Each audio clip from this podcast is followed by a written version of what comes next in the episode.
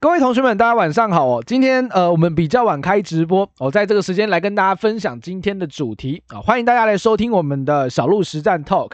我这一集的内容呢，要跟大家来分享的，其实就是一个台股两个世界，传产跟电子到底该怎么去做抉择跟选择呢？今天的台北股市真的是两种不同的格局，我想大家都非常的清楚。你今天持有传产股的同学们，你心里应该没有太大的压力。如果你是持有电子股的同学，你的压力可能就真的比较大了。今天的直播内容会跟你分享我对于目前整个大盘对于传产跟电子半导体相关的看法，以及整体市场行情变化的想象等等，就让今呃小鹿呢透过今晚的 talk 来带你来认识哦。那如果你是第一次来听小鹿直播的新朋友，记得先点一下小鹿的大头贴进去追踪一下小鹿。我会在我的报道同学会的贴文当中呢，跟你分享一些产业的观点、干货的知识，或者是一些我对于市场行情的解读，都会在我的报道同学会的贴文里面跟大家做详细的分享。所以如果你想及时接收到我的推文通知的话，一定要记得去追踪小鹿哦。好，那我们就废话不多说，赶快跟大家来分享一下我今天要分呃要探讨的主题架构。我今天会跟大家讲几件事情啊。第一个，回顾一下今天的大盘哦，还有这个美股的一个走势，盘面上的亮点族群。第二个，跟大家来讨论的就是升息缩表浪潮再起。目前最新的消息传出，五月份就要执行缩表了啊！到底什么是缩表？它真的这么严重吗？我今天会透过直播的内容来带你呃详细的解读。第三点则是，那为什么现在的电子股这么的弱势？他们对于利率这么敏感的主因到底是什么？第四个也是今天的最后一个，要跟大家分享，传产首选绝对是这三大产业，这一些个股你一定要放在口袋名单当中，随时拿出来战斗。OK，这是我要跟大家分享的几个主题。好，那我们现在看一下今天的大盘哦。各位，今天连续假期回来，大家对于大盘的想象跟期待，不知道有没有落空哦？很多的同学可能会觉得说，哇，今天那个那个清明连续假期回来，大盘应该大涨特涨，带动一波行情，有没有让大家呃释放一下这几天的一个呃没有开盘的这个很 很无聊的时间点啊？那实际上，因为礼拜一的晚上的，应该说礼拜二晚上的美股其实是呈现一个下挫的格局，尤其是那个费城半导体哦，这个跟台股的相关系数最高的费城半导体，昨天重挫了四个百分点，其实跌超深的哦，真的跌很深。所以在这样的状况之下，台股今天就顺势开低，跌了两百多点哦，跌两百多点之后一路开低走高路上来。我在昨天跟大家报告这个财经消息速读的时候，我对于之后展望是不是提醒大家？月线会扣底在一万六千八百二十五，所以你现在打开你的看盘软体，你会发现，哎，对耶，月线开始上弯了，有没有发现？月线真的开始上弯了，所以月线上弯的状况之下，也给了今天开低走高一个非常重要的动力，因为月线是上弯的，所以回撤到月线马上就收了一个下影线，拉了一个脚上来，又收一根红 K 棒，这也是今天为什么开低也能够走高最主要的原因之一哦，月线扣底很低。那明天的月线呢？明天月线的扣底值是扣在一万七千零一十五点一七零一五，月线还会继续上弯哦，因为今天是一七五二二，月线一定还会继续上弯。那这三个状况之下，有机会再带动股市再往上去推推推往推往哪里？推往季线的反压做测试，因为我们目前的指数就是月线、季线之间呈现一个区间震荡。没问题，对吧？所以今天虽然行情不如预期往上攻啊，因为也是美股美股往下挫的关系哦，才会让台股今天有机会的一个前提又变成没机会，很可惜啊，我真的很可惜。不过我们台股的月线扣底就是在低档，所以它是有机会再带动我们让我们台股往上推的力道哦，所以我认为后续一样月季线之间一个区间震荡机会还是比较高的。好，那今天台股的开低走高，其实呃最主要大家都知道，工程是金融股嘛，电子跟半导体的部分，则是因为在这段连假期间，当然有传出像像是什么消费性电子的这个需求趋缓啊，或者是呃这个美国甚至要积极的缩表，而让这些对于利率比较敏感的科技股又再度的重挫，费半直接暴跌等等的因素，都让今天的行情气氛看起来比较紧张一些哦。那第二个则是我们的本土疫情在最近这几天持续性的升温，像今天已经又来到两百多例了。那我在昨天的这个呃直播里面，其实一提醒大家，你不要去碰口罩股，你真的不要再玩口罩了，口罩你真的没有办法玩。所以像今天的恒大开高走低，像今天的康纳香有没有也是开高走低撸软？今天的毛宝也是开高走低。那我说，如果你真的想关注的族群，你做什么？你是不是去找快筛试剂的？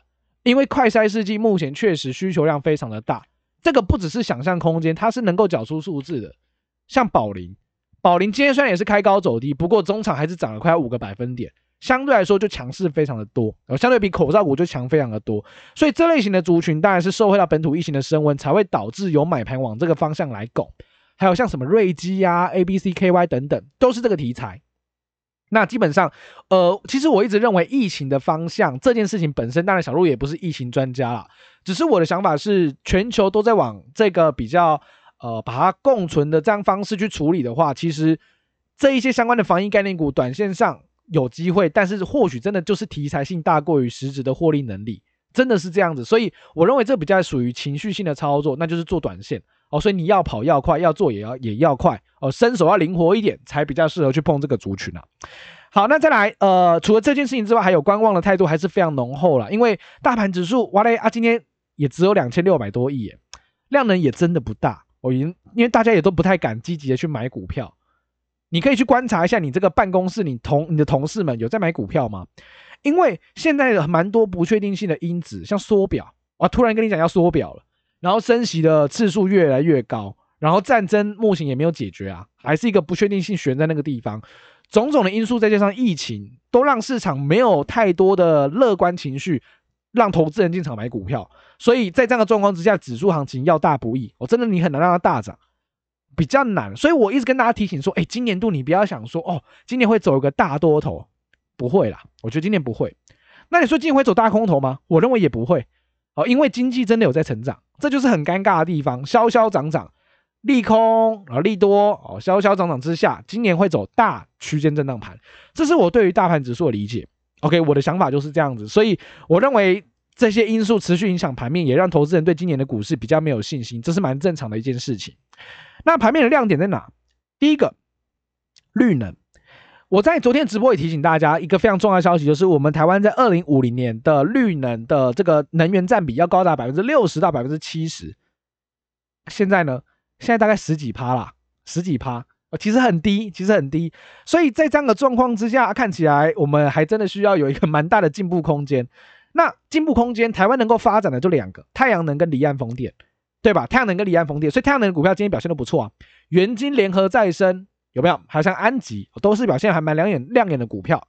那除了太阳能之外，其实都涨一波了。那有没有另外一波有机会酝酿开始要起涨的？今天很强的就是离岸风电，像是华城有没有水这个呃一五一九的华城，或者是做这个水下钢材为主的星光钢，哦，今天表现也不错哦，今天也往上做一个大涨。那还有像是上纬投控，诶，表现也还蛮亮眼的。所以整体来说，市场上的资金一直在往绿能这个方向靠拢，因为它毕竟是一个长期趋势。那昨天我们也提醒大家，二零三零年是一个呃绿能的大限，因为很多的国际大客户，Apple、Google 都要求旗下供应链二零三零年就要做到百分之百零碳排放。这对于企业来说是如临大敌啊！现在二零二二了，只剩七年，要让整个生产的碳排放量归到零，这个对于这些企业来说真的是压力山大，所以你看台积电连那还有那个是鸿海，我都非常积极在在建置绿电，在购买绿电，因为这个要求很高了，真的很高，所以大大概大家讨论讨论摩雷修，大家都会想说怎么办怎么办？绿能要求这么高，所以绿能的转型是势在必行，也是目前政府非常压力庞大的一个位置点。那这也成为了盘面上资金短线比较愿意进场的一个族群。那最后一个族群则是亮点在金融啦。金融大家也都听小路讲到烂掉了吧？每一次直播我多少都会提一点金融。我从二月份到三月份，原因很简单啊，因为这是今年一定会发生的事情。资金现在不敢做电子，而不敢做其他族群，就是因为不确定性太高了。我不知道你要不要升息，我不知道你要不要缩表。我不知道战争怎么怎么样发展，我我不知道疫情怎么发展。那如果现在要你选择一个完全没有疑虑，一定今年一定会做的事情，你会投哪一票？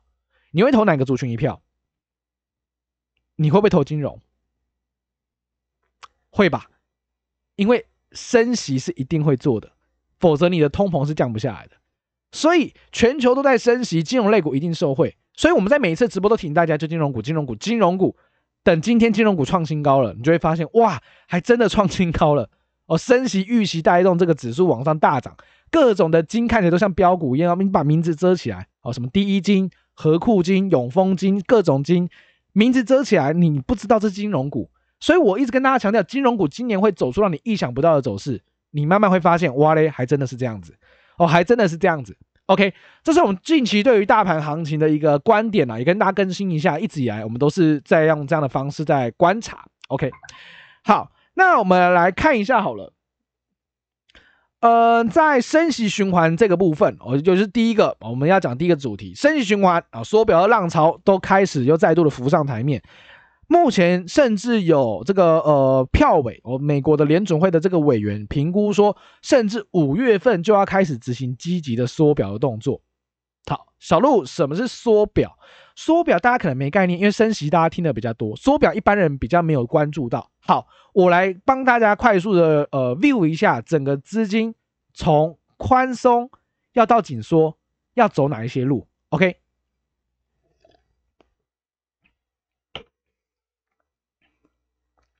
首先，第一个，如果资金要从很宽松的状况要走到紧缩的过程，会经过三件事情。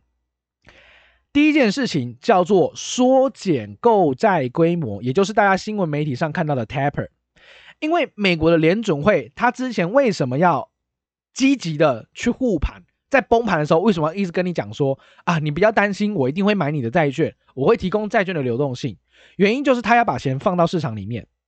他要让投资人能够取得资金，让量化宽松的状况非常的明显，所以他一开始第一个动作要走向比较紧缩一点，他就要告诉你喽，诶，我没有要再无限制的买债券喽，让每个月的印钞的数量越来越少，越来越少，最后根本不再印钞了，这是第一个步骤，你要停止再继续印钞票，阿伯安内玩下去没完没了。哦，所以第一个这个叫 taper，taper 有没有做了？有，已经做了，三月份就已经停止 taper，OK。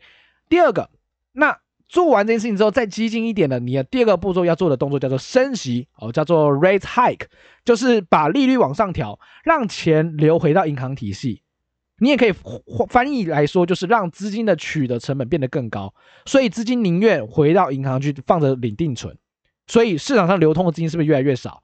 那市场资金就会更加的紧缩。这第二招嘛，第二招玩完了，再玩第三招，也就是现在大家想要知道的缩表。英文叫 QT，QT，也就是把当初印出来的钱呢、慢慢的给它收回去。好，那讲 QT 这个缩表之前，我们回顾一件事情：什么叫 QE？什么叫量化宽松？以前在疫情刚爆发的时候，为什么联总会要做所谓的无上限 QE？因为联总会会先去向商业银行们购买美国的国国债，然后呢，在电脑里面。把商业银行存在他这边的准备金的金额稍微改一下，那他就完成了这种账面式的印钞。他去买国债啊，他去买国债，所以把资金放出来了，对吧？那在联总会的资产负债表上面，他买的那些美国的公债，其实就会被记在资产上面。那他是不是欠银行的那些准备金？他就会把它归在负债。所以资产跟负债会同步的往上攀升。那随着国债。因为一直以来，随着时间的更替，他越买越多，因为一直买嘛，无限制一直买嘛，一直买一直买，所以他欠银行的准备金也越来越高。所以印钞票这件事情，其实会让联总会的资产负债一起往上，一起往上增加。好，一起往上增加，没有错，你获得更多的债券了，但同时你欠银行的准备金也更多了，我两个会同步的往上攀升。那现在要把钱收回去，换句话说，就是要把资产跟负债同时缩小，也就是缩表。缩减资缩减资产负债表，简称缩表。那实际上怎么做？联准会在市场上买的那些公债，因为公债都有到期日，大家知道吗？公债都有到期日，就是它是五年期的公债、十年期的公债。到期日如果到了之后呢，美国的公债它就会从资产那一栏就消失掉了，因为没有了，到期了。那美国的财政部呢，也会把这个债券的本金还有利息也一起还给联准会。那么它也减少了负债，对不对？因为它也还给联总会啦，所以联总会的资产负债表就会呈现同步下降的状况，这个叫做缩表。那为什么缩表比升息还让人害怕呢？因为升息它其实是一个比较被动式的收钱的动作，因为我只是把银行的利息调高，鼓励投资人说啊，其实啊我们定存也蛮高的啦，你来领领定存其实也蛮美败哦，也不错哦，这是一个比较被动式的。OK，比较被动式的一个呃回收资金的方法，但是缩表它是很激进的，它是把资产跟负债同时的往下缩，让市场上流通的钱是直接性的变少。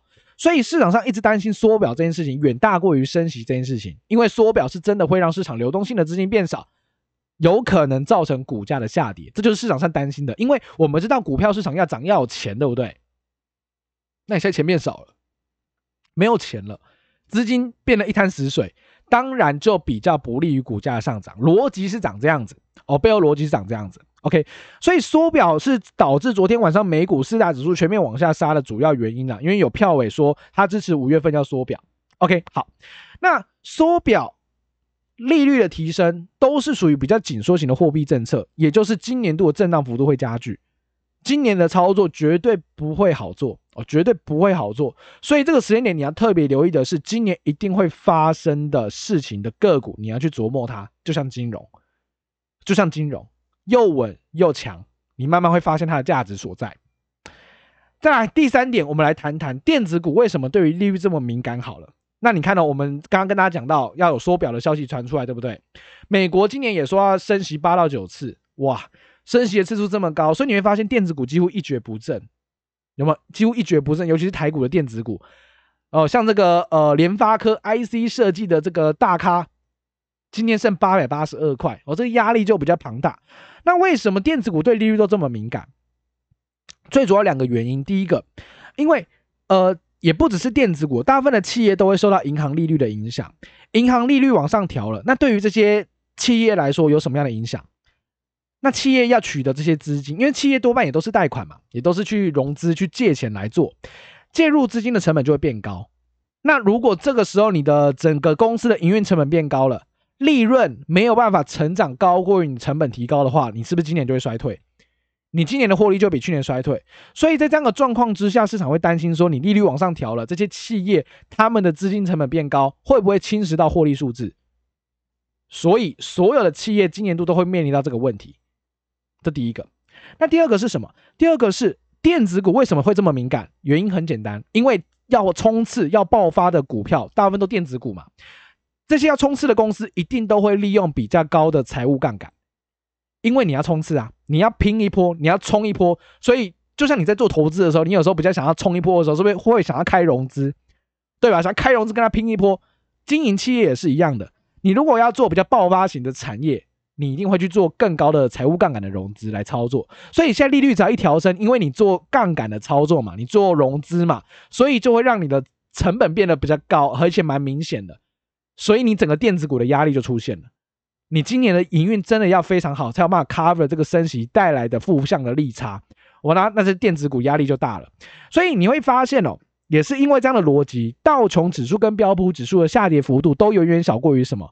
都远远小于纳斯达克跟费城半导体。为什么？因为纳斯达克跟费半都是科技股啊，科技股对于这种利率本来就会很敏感，因为他们财务杠杆都开太高了。哦，财务杠杆是开太高了。当然了，市况好的时候，他们成长幅度一定会比传产好。但是，一旦出现了风险，利率调高的时候，这些个股跌也会跌得比较快。逻辑就是这样子。哦，也是他们对于这种呃杠杆型的杠杆型或者是这种利率上的调升会比较敏感的主要原因。好，那谈完这两个之后，大家对于这个接下来的大环境啊，缩表升息应该非常的有概念。那也知道电子股在这样的情绪之下、状况之下，可能会受到利率往上的调升，而导致获利能力的下滑跟缩水。这是你我都知道了。好，那接下来我们回到今天的主题，小路，一个台股两个世界，今天持有传产跟电子人真的是两种不同的心理、心理的状况、心理的情绪。传产跟电子怎么选？我的想法是这样子。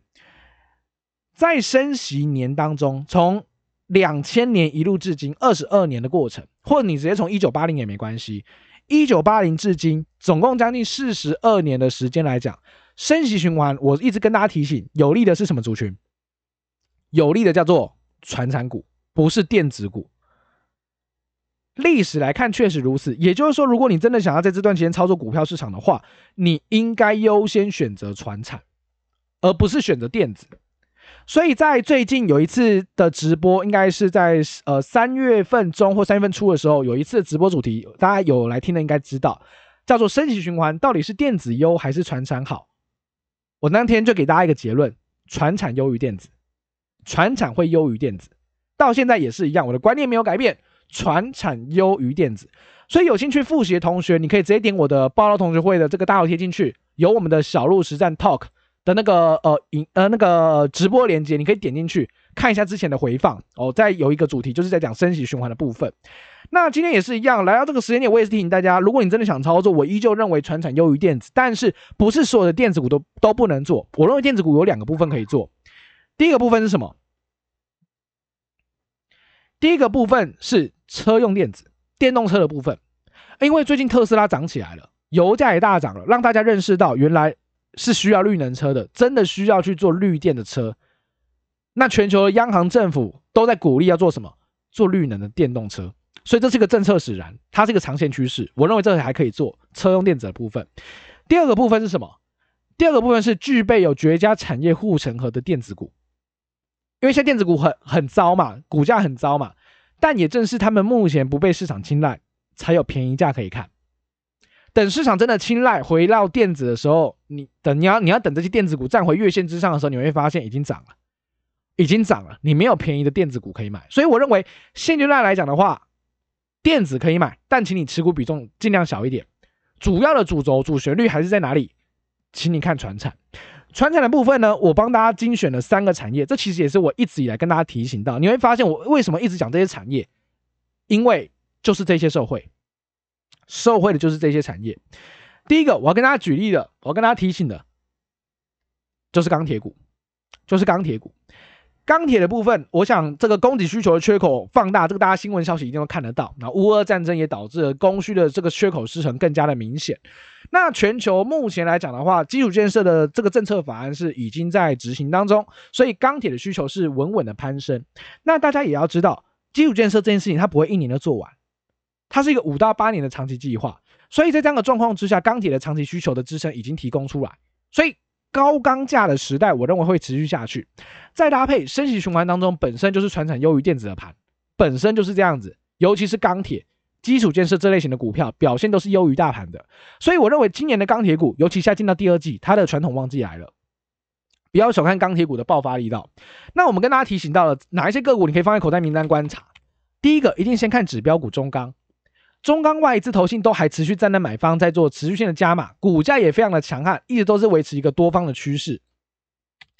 再来，它的旗下的热轧钢卷的厂商二零一四的中鸿，中鸿股价也是维持多方趋势，投信买了一缸子，今天还买了九百张，我最近的持股比率已经来到了快要百分之九。投信非常积极的重压中鸿的部分，可以明显的看得出来，它的线型跟大盘指数完全就是两个世界。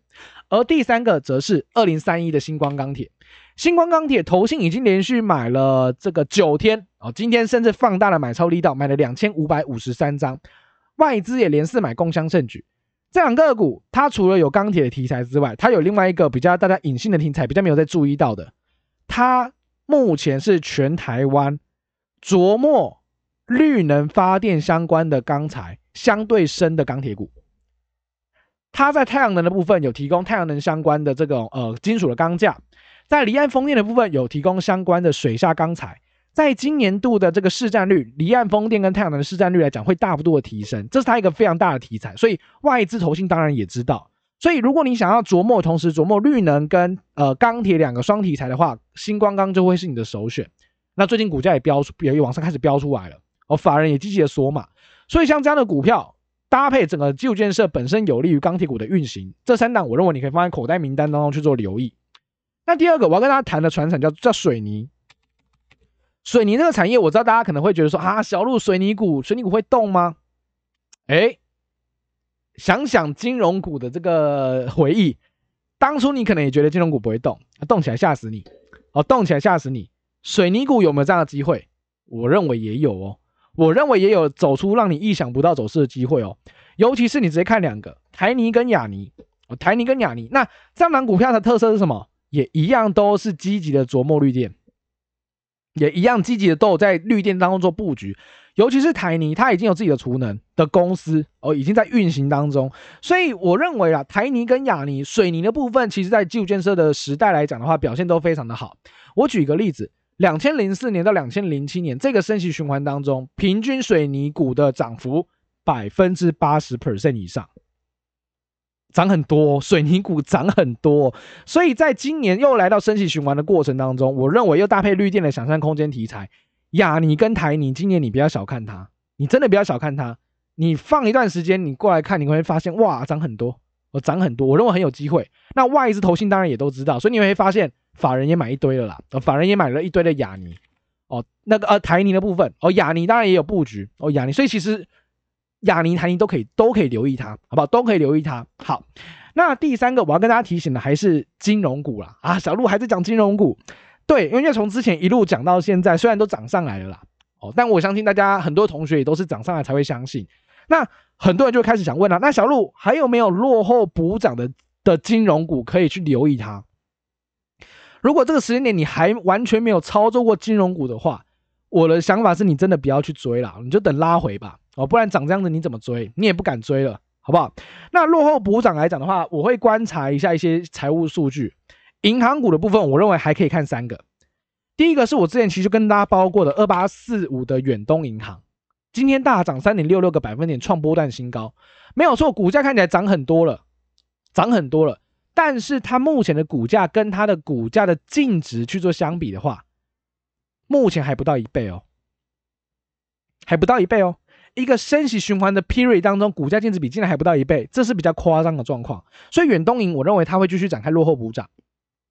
外资也知道，所以外资买了一缸子。OK，那第二个是王道银行，股价净净值比也不到一倍，连净值都收复不了。升级循环的过程当中，我觉得很，我觉得蛮离谱的啊，所以我认为这会落后补涨。第三个是这个富呃联邦银二八三八联邦银行也是一样涨了一段了，但股价净值比连一倍也都不到。所以这三档是我认为比较有机会补涨的银行股。你真的想要拉回早买点去捕捉落后补涨机会的话，这三档我认为可以放口袋。其他大于一倍的，不是说它不好，只是相对来说跟他们目前的一个会计账的数据，就是财务会计上的数据来讲，比较贵了，真的比较贵了。那这是银行股的部分。有些同学可能说，小路，我想做金控的，我不想做银行的。OK，fine，没有关系，我也帮你用股价净值比挑选了两档。哦，第一个叫台新金，二八八七的台新金。当然，最近台新跟那个星光有传出一些消息嘛。哦，那个先不多做评论，我们就先看目前财务数据。台新金的股价净值比一点三倍，二八九零的永丰金股价净值比也是一点三倍左右。他们算是以银行业务为主的金控股，股价净值比落后的倒数两名了。所以股价涨，当然都涨很多，但是他们从他们的这个净值来相比的话，还有一点落后补涨的空间，那比较高的股净比的像什么？像第一金，哎，这第一金的股价净值比已经一点七倍了，哦，已经一点七倍了，所以你就会回过头来，你就会发现，哎，对，那台新金跟永丰金还真的蛮低估的，哦，还真的蛮低估的，所以我会觉得说，如果在这样的环境之下，升息是一定势在必行的。那银行股、金控股都这么强，你要找的是什么？你就不要找那种过度过度追高的股票，那我们就用净值的方式来评估它有没有落后补涨的空间。